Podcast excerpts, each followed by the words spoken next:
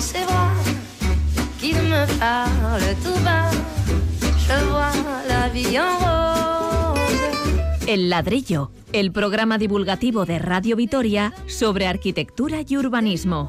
De tous les jours, mais moi, ça me fait quelque chose. Hoy empezaremos con historias de rascacielos, en concreto con el más delgado del mundo, que está en Nueva York. Es una esbelta aguja de terracota y cristal. Por si están interesados, como decíamos, los apartamentos valen entre los 30 y los 66 millones de dólares.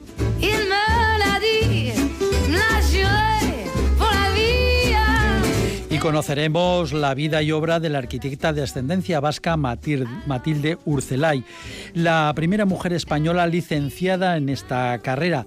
Logró el título en 1936. Luego hablaremos de aporofobia, la fobia a los pobres, pero en el urbanismo, a través de diseños y elementos bastante hostiles.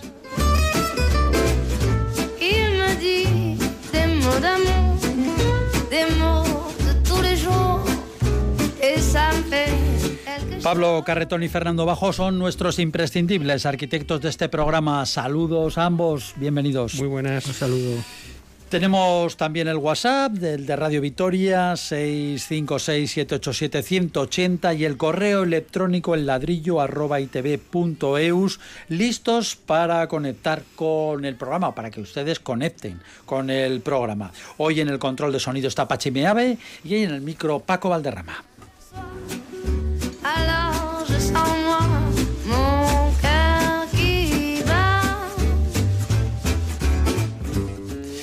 Bueno, y empezamos ya. Los rascacielos nos fascinan. Esa construcción que se eleva a cientos de metros y que rasga el perfil horizontal de las ciudades.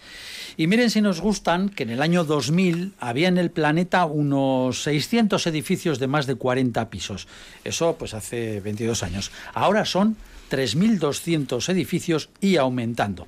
Pero vamos a fijarnos en uno solo, en uno en concreto que está en Nueva York.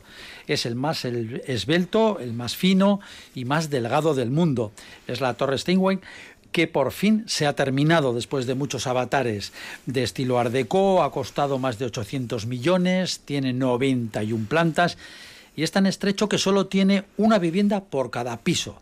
Apartamentos de lujo que cuestan eso, entre 30 y 66 millones de dólares. Casi nada, ¿verdad, Paco? Póngame dos, si son Vale. Bueno, la verdad es que es un rascacielos que, que ha tenido muchos problemas en, en crecer y en acabarse. ¿no? Eh, ha sido titular en el periódico de Nueva York durante semanas y semanas. Ha tenido filtraciones, ha tenido goteras interiores, ha tenido defectos en sus conductos, ha tenido ascensores que se quedaban atascados. Pero claro, es que es una... Entonces me hará una rebaja, ¿no? Eh, pues no sé, igual por eso te, te estoy dando pistas, Paco, para que negocies correctamente. Pero lo cierto es que es un, es un alarde de la ingeniería, ¿no? porque es un edificio altísimo, de los más esbeltos existen y por tanto con unas problemáticas tremendas, porque pensemos que, en una planta de 18-20 metros de lado, pues realmente eh, introducir mm, un cuerpo de ascensores, una escalera eh, con sus vestíbulos de independencia, etcétera, etcétera, etcétera, pues al final es que te quedas casi sin superficie ¿no? para la planta. ¿no? De ahí que solo haya una vivienda, una vivienda de bastante lujo, por supuesto, eh, en cada planta. ¿no? bueno, lo principal de todo esto es la ubicación. Está en el eje norte-sur dando al Central Park, bueno, está en una calle anterior entre la, entre la sexta y la séptima avenidas, con la 57, es decir, el sitio más caro del mundo, diría yo, más privilegiado Donde del mundo. se reúnen los mega ricos. Al lado del Museo de Arte Moderno, al lado- bueno, nos podemos hacer una idea de, de lo que es ese sitio. ¿no? Además, eh, cuenta con los materiales más eh, espectaculares de construcción. Has hablado antes de la ter- terracota, ¿no? que es una cerámica ¿no? que antes se utilizaban los grandes rascacielos de, los años 20, de los años 30, ¿no? pero que se ha recuperado en este caso. Eh, carpinterías de bronce, no de aluminio, como estamos acostumbrados, de bronce. Eh, acabados interiores que son de, vamos, de las piedras más caras y espectaculares del mundo, paños de ónix, por ejemplo. Eh, griferías también de bronce, etcétera, etcétera, etcétera. Es decir, ese es uno de los elementos eh, de mejor acabado, por así decirlo, en el, en el, tema residencial. Así que, bueno, pues el precio es caro realmente, pero no se puede construir con mucho más lujo hoy día, ¿no, Pablo? Sí, la verdad es que es toda una, toda una sorpresa. Eh, hablando un poco del contexto, estamos hablando en Nueva York. Nueva York es la ciudad, la gran ciudad que no nos deja de, de sorprendernos. Eh, este, este rascacielos es de la nueva generación, de estos, estas nuevas torres esbeltas que, que está acompañada eh, en estos momentos por otras cuatro de las mismas tipologías.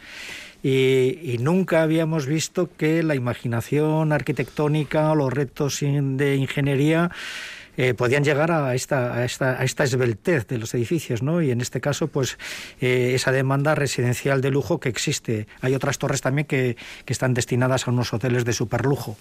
Eh, pero bueno, el mérito también es Nueva York que se reinventa, se recompone y se regenera, ¿no? Es una ciudad que parecía que estaba como, como, como, como ya madura, que ya había llegado a su, a su máximo, ¿no? A su culmen, pues no, sigue reinventándose.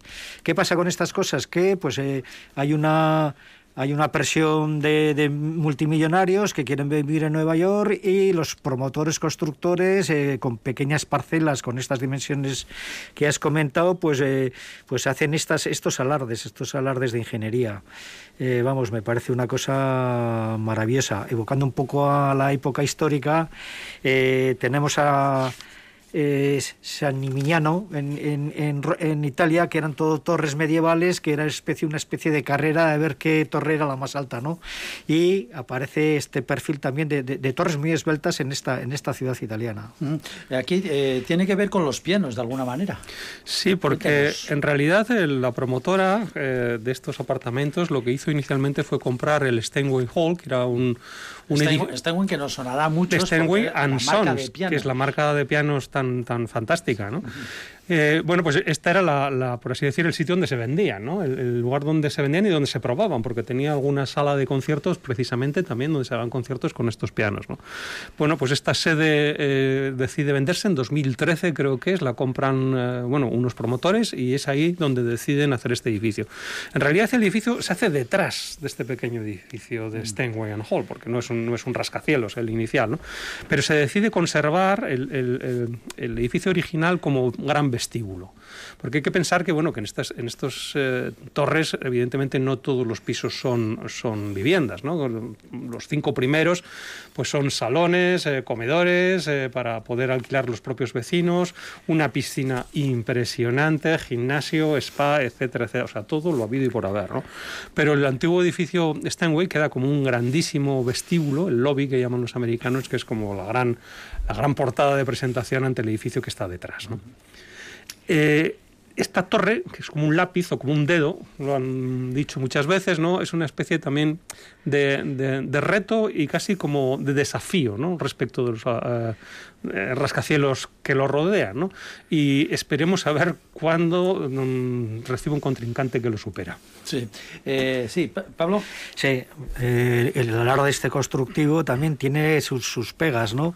Eh, han tenido que hacer una cimentación de 25 metros de profundidad, dada esta esbeltez, porque estos edificios al final se mueven, ¿no? En, en punta, en las sí. partes altas se mundan. Sí, con el viento además. Exactamente. Muy... Entonces, para rigidizar un poco eso, primero es una cimentación especial, eh, eh, lo que comento, 25 metros de, de profundidad, y luego aparecen, eh, aparecen unas, unos elementos, unos amortiguadores de carga sincronizada, que, que, están en los pisos superiores y esto es eh, una, un gran peso, eh, a base de toneladas de peso para que en el momento que el edificio que se mueve, ¿no? se Son mueva, unos, exactamente, unas pesas enormes, 800 a, toneladas a, o más. Es, eso es, aporta sí. la vibración contra el movimiento contrario de la, de la propia torre, ¿no? Entonces con esto, en cierta manera, se amortigua. Uh -huh. Otra otra cualidad que tiene es el gran paisaje que se ve, ¿no? Se ve, claro, claro a esas alturas se ve, se ve, pues bueno, todo, todo, todo Nueva York, toda la, toda la costa costa, etcétera, etcétera. Y, el, parque que lo tiene. Exactamente, Central, Park, ¿no? Son unos paisajes eh, maravillosos, etcétera, etcétera. Bueno, unas, unas viviendas inalcanzables, por supuestísimo. Y luego quería comentar que tienes el gran dilema que contra más alto es el piso, más se mueve. Será igual más caro o no más caro. Contra más bajo, pues era, mm, tienes menos movimiento, pero bueno, las, las, las, las, vistas se te reducen, ¿no? Ese dilema de decir, bueno, ¿dónde, dónde compro? ¿no? Teniendo ese dinero que, que, hemos hablado, pues... pues os veo muy animados, ¿eh? Estáis ya pensando los pisos, los pisos más... Sí, ya estamos ya. Los pisos más altos serán, como siempre, los más, los más caros. Sí, sí, pero tiene esa, esa problemática, ¿no? que se, mueven, hay que tener en cuenta que se mueven. Claro, contra más alto el dedo, el lápiz que ha comentado Fernando, pues más tan delgado y tal. Más movimiento. En cualquier caso, en este piso, y precisamente, claro, como en este edificio, y sobre todo por, por, lo esbelto que es, eh, eh, claro, el empuje horizontal del viento es eh, incluso mucho más definitivo a la hora del diseño que el propio peso del edificio. Fijémonos que tiene una piscina entre sus características y esos, esos masas de inercia de movimiento de más de 800 toneladas en, la punta de arriba. ¿no? Pero lo más importante son los, los empujes horizontales, claro, porque el peligro que hay es que se arranque del propio suelo y se tumbe. ¿no? se lo lleve el viento. Exacto, directamente. Entonces la cimentación, más que una cimentación de apoyo, es casi un anclaje. ¿no? Son unos, unos, unos elementos que lo que hacen es anclar en la roca el propio edificio para que no se mueva. ¿no? Pero es curioso también porque es tan esbelto y tan estrecho que han tenido que practicar unos huecos en el propio edificio cada ciertas plantas y entonces se vacía una planta que está libre, y corre el viento por ella, claro. Para que pase el viento. Para que pase el viento y es como hacerle una vela a unos agujeros para que no tenga tanto empuje en realidad. ¿no? Entonces es una de las cuestiones muy curiosas y muy singulares que no los edificios no lo suelen tener.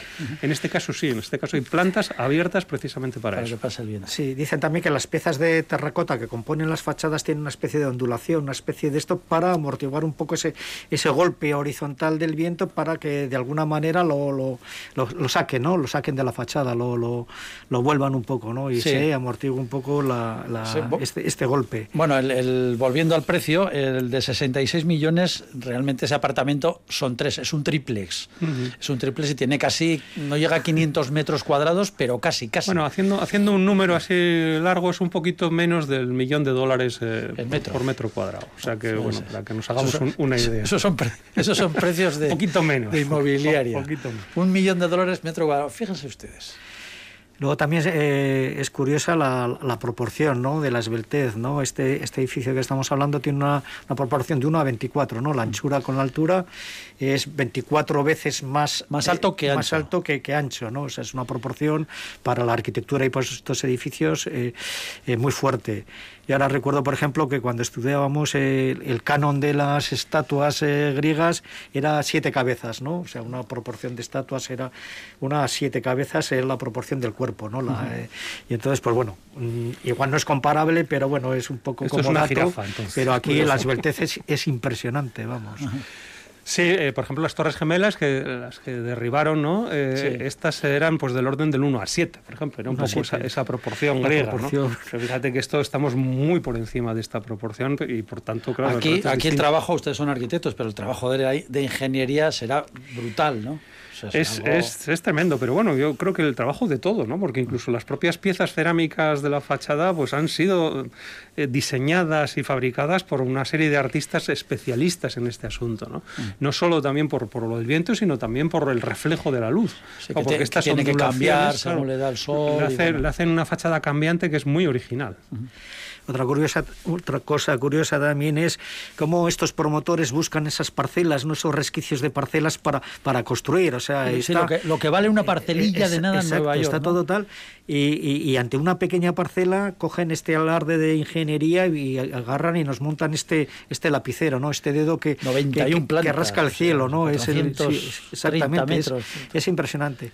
Y, y por otra parte, que algunas veces también hemos hablado de esta ordenanza de Nueva York, de los retranqueos, todas estas mm. cosas, eh, el propio, la propia administración, el ayuntamiento, eh, facilita hacer estas alturas si, por ejemplo, dejas algo de espacio público. Mm. La trama de Nueva York es tan densa que no, no tiene, bueno, el Central Park, por supuesto, pero no, tiene estas plazas, ¿no? Y hay un edificio como algo Sigran, ¿eh?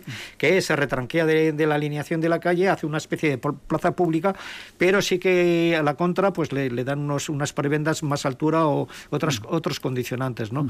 Entonces, bueno, esta promoción, este capitalismo de, en Nueva York, pues, eh, pues busca, busca cualquier parcela cualquier, y cualquier ingeniería porque habrá costado, vamos, no sé lo que habrá costado el metro cuadrado de este, de este edificio, pero vamos, no, me parece desorbitado todo, vamos. Eh, Fernando, ¿quién, ¿quién lo ha hecho? Es un eh, conjunto de arquitectos, un estudio que se denomina SOP, ¿no?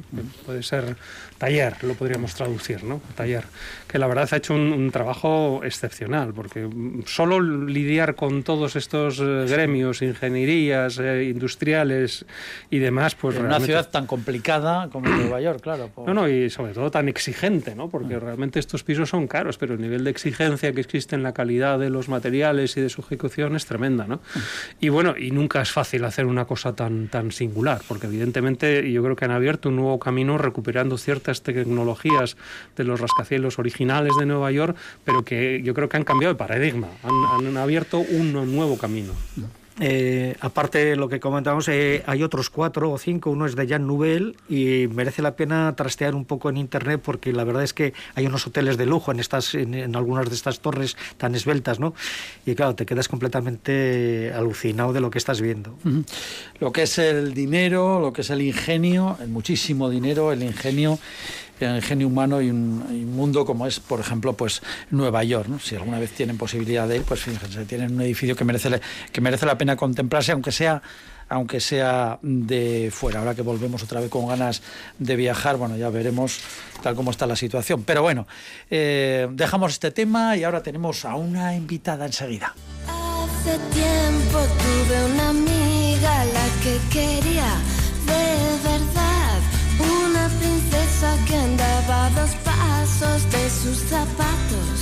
de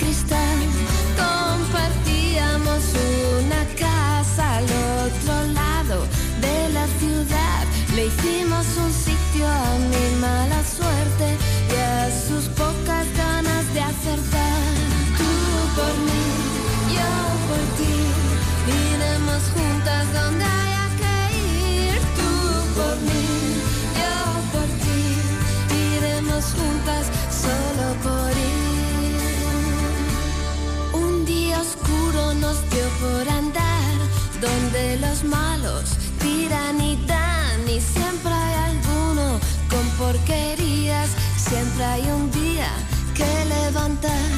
Mucho cuidado con los cocodrilos, vienen despacio y nunca los ves.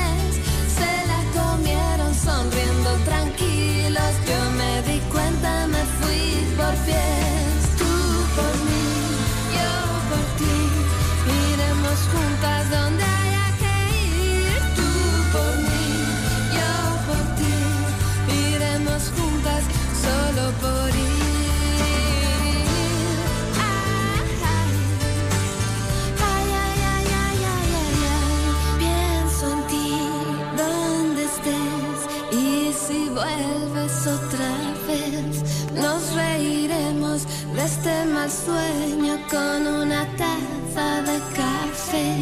Yo que estuve en el lado salvaje, digo que nunca pienso volver. Hasta Lurid se pasea con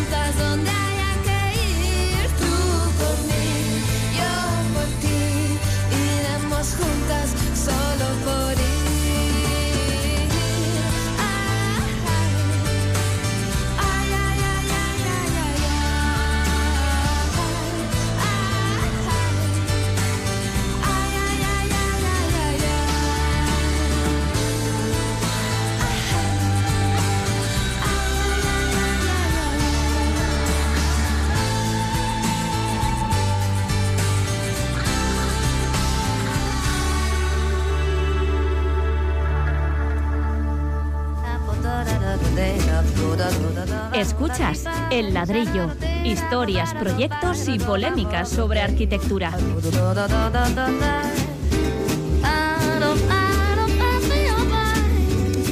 Pues aquí seguimos en el ladrillo después de este momento musical. Una mujer que amaba la arquitectura y que no se resignó a pesar de que la profesión en aquellos tiempos era prácticamente masculina. Se llama Matilde Ucelay, madrileña de ascendencia vasca. Eh, resulta que el Instituto de Arquitectura de Euskadi ha reeditado el libro titulado Matilde Ucelay, la primera arquitecta española. Su autora es la profesora y también arquitecta Inés Sánchez de Madariaga, a quien saludamos. Bienvenida al ladrillo. Hola, buenos días. Sí, hola. Eh, primero el contexto. ¿Por qué la primera arquitecta española? ¿Qué pasaba por ahí? Bueno, pues que fue la primera que estudió arquitectura y la primera que se tituló, por tanto es la primera arquitecta española.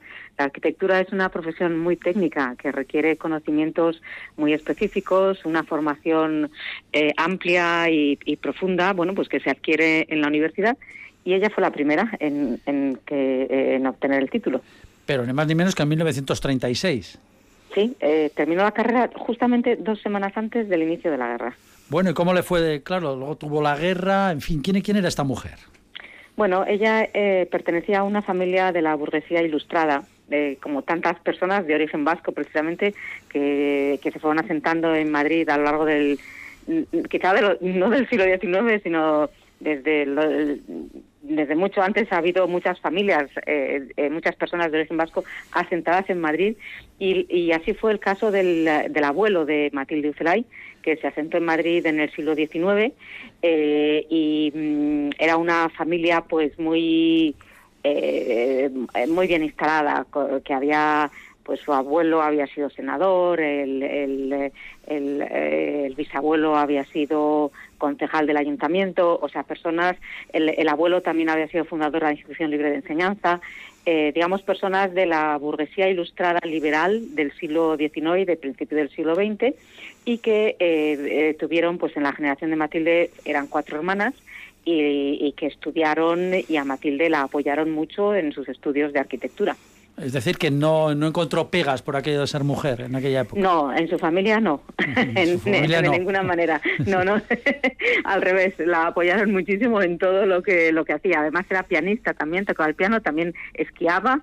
Eh, ella estudió en el Instituto Escuela, eh, que era en aquel momento el lugar de donde había coeducación, eh, prácticamente el único lugar donde estudiaban juntos chicos y chicas.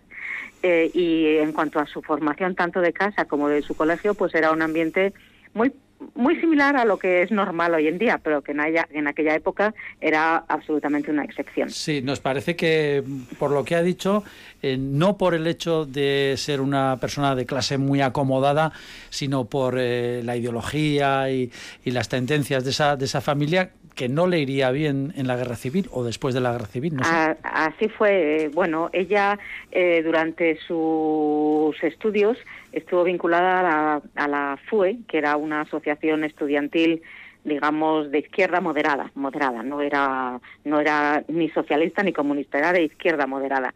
Eh, y durante sus estudios además en el año 34 hizo un viaje a la Unión Soviética pero un viaje de turista para conocer arquitectura con escalas en, en, París y en, y en Berlín.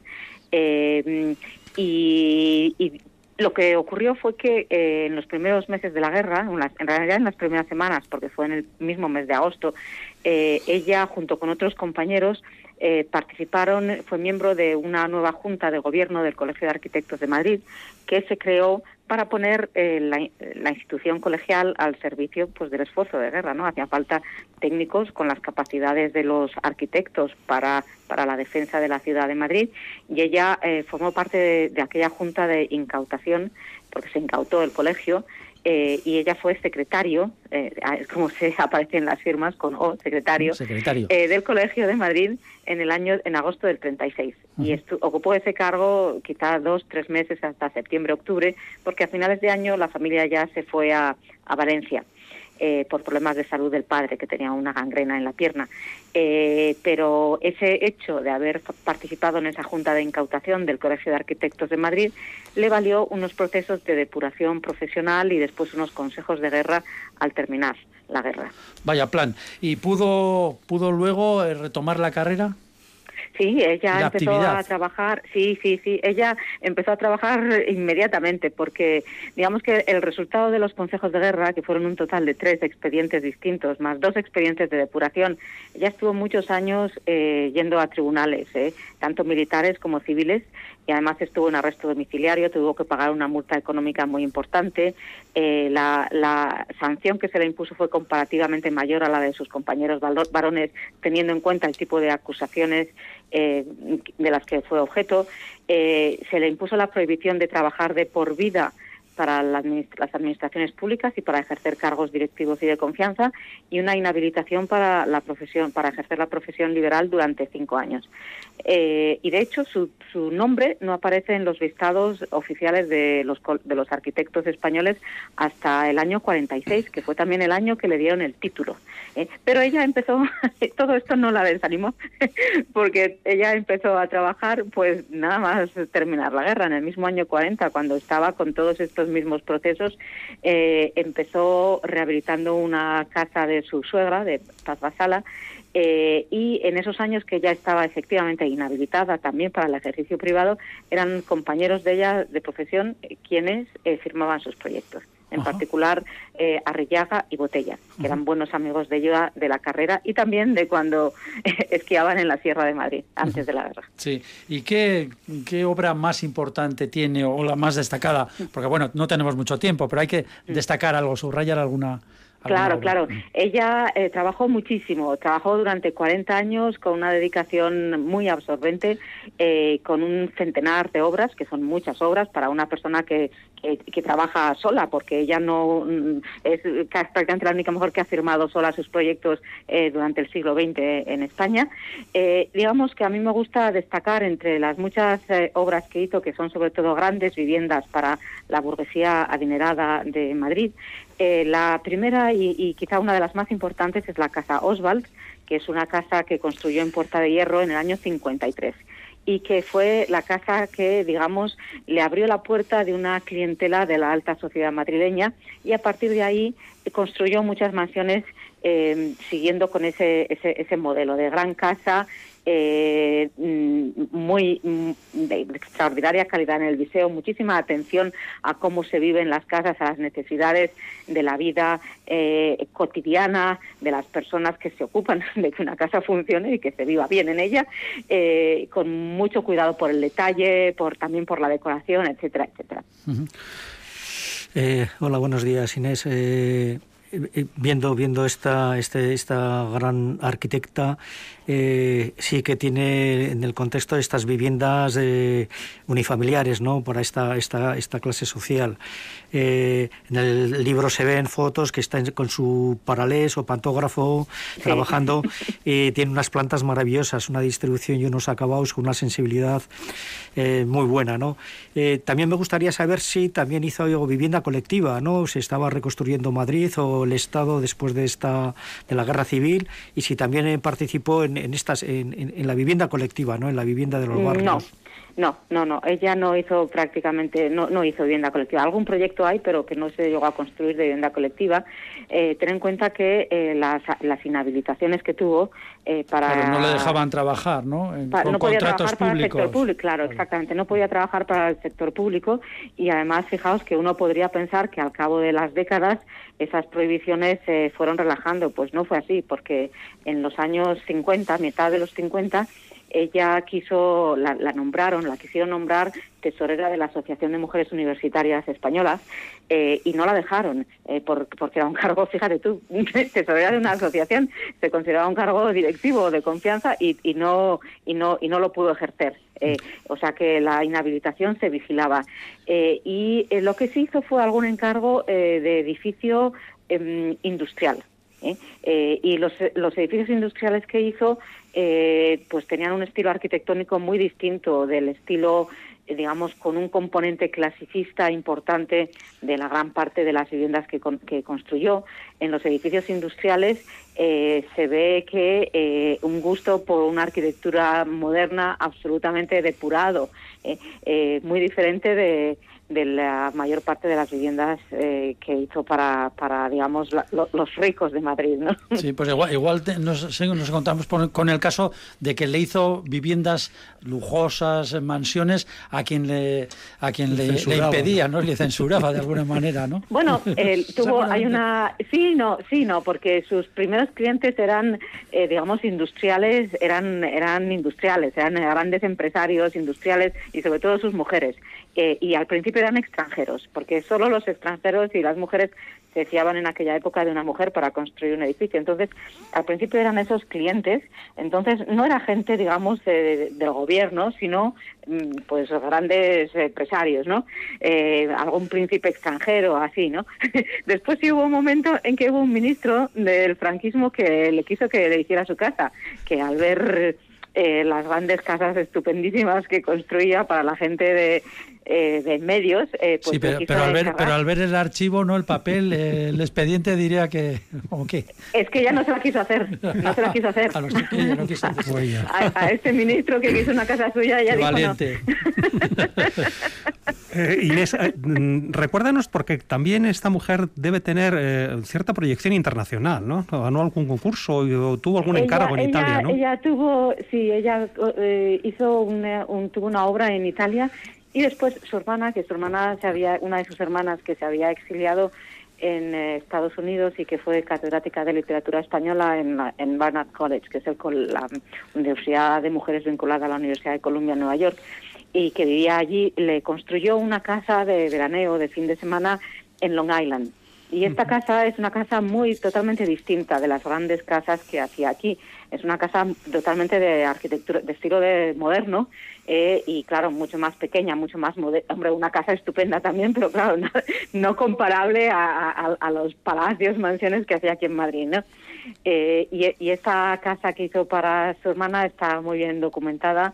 Eh, y, también está en, el detalle, ¿no? Por ejemplo, están los dibujos de los azulejos, los dibujos de las estanterías, con, con todo, todo detalle, ¿no? Ella dibujaba absolutamente todo y lo diseñaba todo hasta el menor de los detalles. Muy bien, pues eh, dejamos aquí este tema, esta aventura. Por cierto, eh, la arquitecta Matilde Ucelay mm, murió no hace demasiado, hace como unos 20 años o así, ¿no? No, no, menos, menos. Menos, menos. Murió en el 2007. En 2007. Ah, 2007, en 2007. Bueno, una, una vida sin duda riquísima. Matilde Ucilay, la primera arquitecta española. Su autora es la, como hemos dicho, la profesora y también arquitecta Inés Sánchez de Madariaga, que damos muchísimas gracias por haber estado aquí en el ladrillo con nosotros. Nos hubiera gustado hablar también de libros suyos propios, eh, como por ejemplo, bueno, pues Esquinas Inteligentes, que tiene un título de lo más atractivo, pero igual lo dejamos para otro programa. Encantada, cuando queráis. Muy bien, muchísimas gracias. Bueno, gracias, a vosotros. Un gran abrazo. Adiós. El ladrillo o cómo la arquitectura y el urbanismo pueden resultar entretenidos.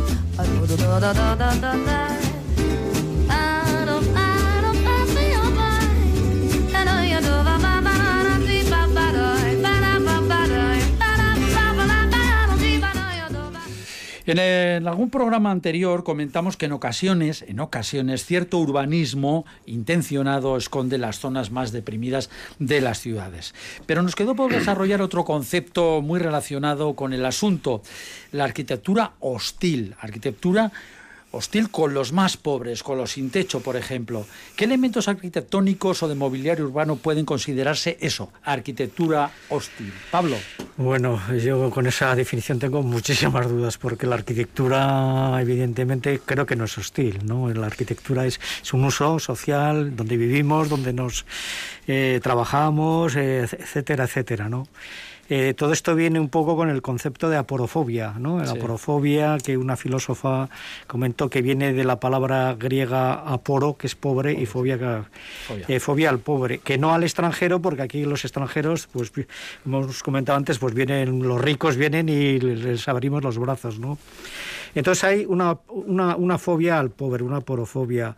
Eh, ¿Cómo se combate esto? Pues bueno, de entrada las ciudades siempre desde, desde hace muchos siglos se dejaban fuera de los muros, o sea, la, la gente que no tenía recursos pues se quedaba fuera.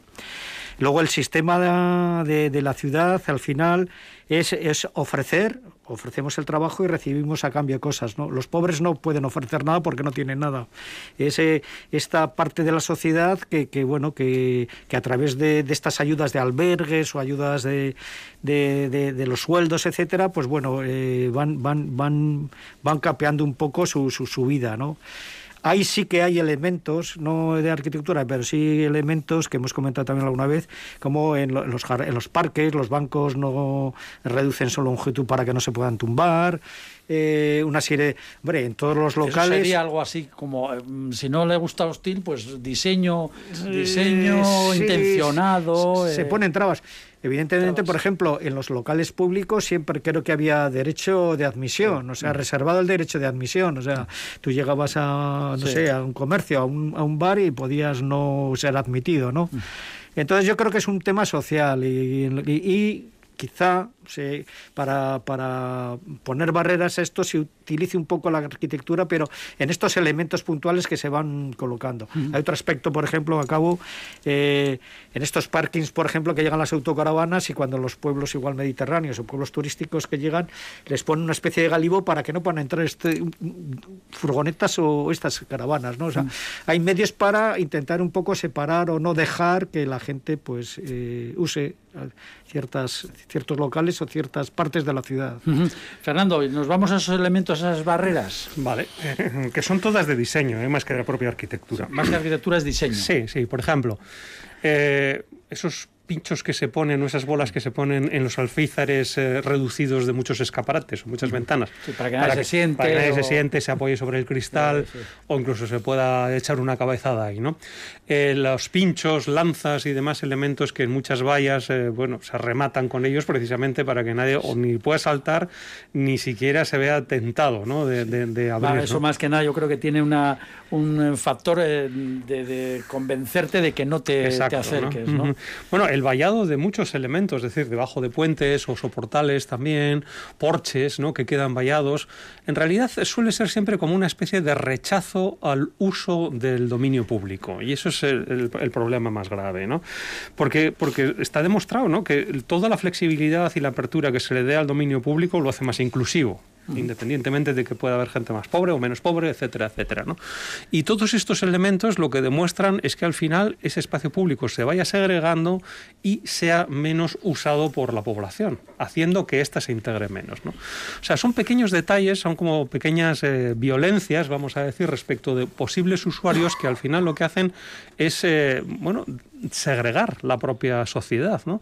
Y afectan realmente a lo que es la naturaleza verdadera de lo que es el, el dominio público. Luego, es, desde ese punto de vista, yo creo que, que son verdaderamente, eh, bueno, deleznables en ese caso, ¿no? Fíjese la, la separación que habrá del primer tema que hemos hablado, ese rascacielos finísimo, hiperlujoso, pues ahora con... a esto que es todo Bueno, lo que estamos hablando. De todos modos, a mí me gustaría también resaltar que estas, estas eh, bueno, no, estos diseño, vamos a decir, hostil, ¿no? De muchos elementos, es algo que, que podemos ver eh, hasta en nuestra propia ciudad y claramente, ¿no? O sea, yo todavía recuerdo muchos de nuestros parques, eh, cuando confluyen las esquinas de los jardines, vemos que se han plantado eh, algunas especies que tienen unos pinchos que pobre del que pase por ahí, ¿no? Y es verdad, porque mucha gente tendía a cortar, sobre todo los más jóvenes, ¿no? Y a correr, a corretear y entonces a fastidiar estas esquinas, ¿no? Y ahí se plantaban unas, unas, bueno, es unas especies con unos pinchos que pobre del que se atreviera a pasar por ahí, ¿no? Es decir, forma que de protección, claro, Exacto, de- hasta la misma jardinería muchas sí. veces resulta hostil, no por un ánimo de hacer daño a nadie, ¿no? Sino por un ánimo de proteger esos lugares, ¿no? Luego yo creo que aquí hay muchas derivadas dentro de los mismos elementos, ¿no? O sea, la gente no pone pinchos para, para empalar a la gente, para disuadir, pero claro, eso acaba siendo una de estas pequeñas cuestiones hostiles. Sí, también nos diferenciamos o se intenta diferenciar a través de la posesión de tarjetas, tarjetas para acceder a las piscinas o al bus o al tranvía, estas tarjetas que nos van al final diferenciando unos de otros, ¿no? Otro caso concreto a nivel de, de ciudad, recuerdo que antes las sucursales de las bancas dejaban un poco lo que era el vestíbulo abierto y podías entrar a, hacer tus operaciones en la telecaja, ¿no? Y resulta que esas, esas, esos vestíbulos eh, los ocupaba la gente que no tenía techo. Entonces, ¿qué hicieron? Se iban con sus cartones, dormían ahí, bueno, estaban un poco al abrigo, ¿no? buscaban un poco, de calor. un techo cubierto con un poco de calor para esto, incluso los, los, vestíbulos de los grandes comercios. Bueno, en Nueva York hay cantidad de, de, casos de este, de, este tipo. Eh, eh, ¿Qué hicieron y tal? Hacer horario. O sea, hay un momento que a partir de las 10 de la noche ya no puedes acceder al vestíbulo con unos cierres informatizados y centralizados, eh, se cierran. Entonces, pues ya no, ya no pueden entrar en esos. O sea, se van acotando, se van, se van haciendo que, apartándolos, ¿no? Se aparta de esta, este, este, este, esta parte de la sociedad que, es pobre. Sí, sin embargo, bueno, esos son elementos o, digamos... Eh, disuasorios, ¿no? disuasorios y, y, hablamos también de, mm, de, propiedades particulares, ¿no? Pero Fernando hablaba también del, espacio público, que eso es más, digamos que es, más duro. Es que esta reacción realmente ha salido puertas afuera de, de, los espacios privados, ¿no? Y realmente hay ya muchos espacios públicos a los que ya se le pone un nombre porque hay alguien que lo patrocina o que lo limpia o que lo mantiene, que realmente impone sus leyes dentro de ese espacio público. ¿no? Y llega un momento en el que ya hasta eso, hasta el banco tiene que estar diseñado para que no se siente más de una persona o no se permita tumbar a nadie. ¿no? Yo creo que esta, esta corriente en realidad lo que está haciendo es, es de alguna manera destrozar el verdadero uso público que tiene el espacio público. Tenemos aquí mismo, en el Parque de la Florida, hay una zona que tiene esas verjas famosas con las lanzas enfrente del Parlamento, que se tiene horario de uso. O sea, así como la Florida, evidentemente, que eso parece que es público, pero es semipúblico. Entonces, mm. tiene horario y se cierra esa, ese, ese, espacio del jardín de la Florida. el parque que estaba detrás de, que está detrás de la fuente. De la fuente sí, exacto, ese tiene horario, ese mm. se cierra. Bueno, en, realidad ya, ya, esto, lo que se trata es, es de, de, una privatización ¿no? de, de, muchas cuestiones. ¿no? Y la privatización, lo que decía bien Pablo, pues tiene establecido ese derecho de admisión ¿no? y acabamos de alguna manera siendo clasificados en los espacios según ¿no? nuestras capacidades, la mayor parte de veces económicas. También el, el elemento disuasorio, se nos olvida citar, por ejemplo, la iluminación que también es eh, eh, disuasorio. No en el caso, no hablamos de aporofobia, pero por ejemplo hay zonas o lugares en otras ciudades en las que mm, se hacía botellón y entonces lo que les han metido es unos focos tremendos eh, con mucha luz, incluso con pequeñas cámaras de televisión falsas que son no, son verdad. Y ya no hay ya, no, hay, allí, allí, no hay botellón. Va a otro sitio claro. Pero es curioso cómo se disuade no de alguna manera con iluminación y con otros elementos. A mí de todos modos lo que me gustaría recuperar es la idea contraria no es decir eh, yo creo que en la ciudad tenía que haber más lugares de reunión de gente no debería haber más escalones donde poder sentarse en la calle no debería haber más balcones donde poder en la Plaza España de Roma prohibieron sentarse a la gente porque ya. se ponía todo el mundo allí. Ya, lo sé, pero, pero al final, ¿pero ¿por qué se ponía todo el mundo? Porque estaba a gusto. Pues, pero, bueno, pero es que pues, lo lógico habría que potenciar que la gente esté a gusto. Desde aquí estamos defendiendo ese, reordenar y. Bueno, pues ya tendrán tiempo de defender otro día en otro ladrillo porque aquí hemos llegado al final. Sigan con nosotros en Radio Vitoria, ya saben que pueden escucharnos, además de en directo, luego también, lógicamente, en podcast y en la red Radio Vitoria, El Ladrillo. Gracias por estar con nosotros. Sigan, esto es Radio Vitoria Gur.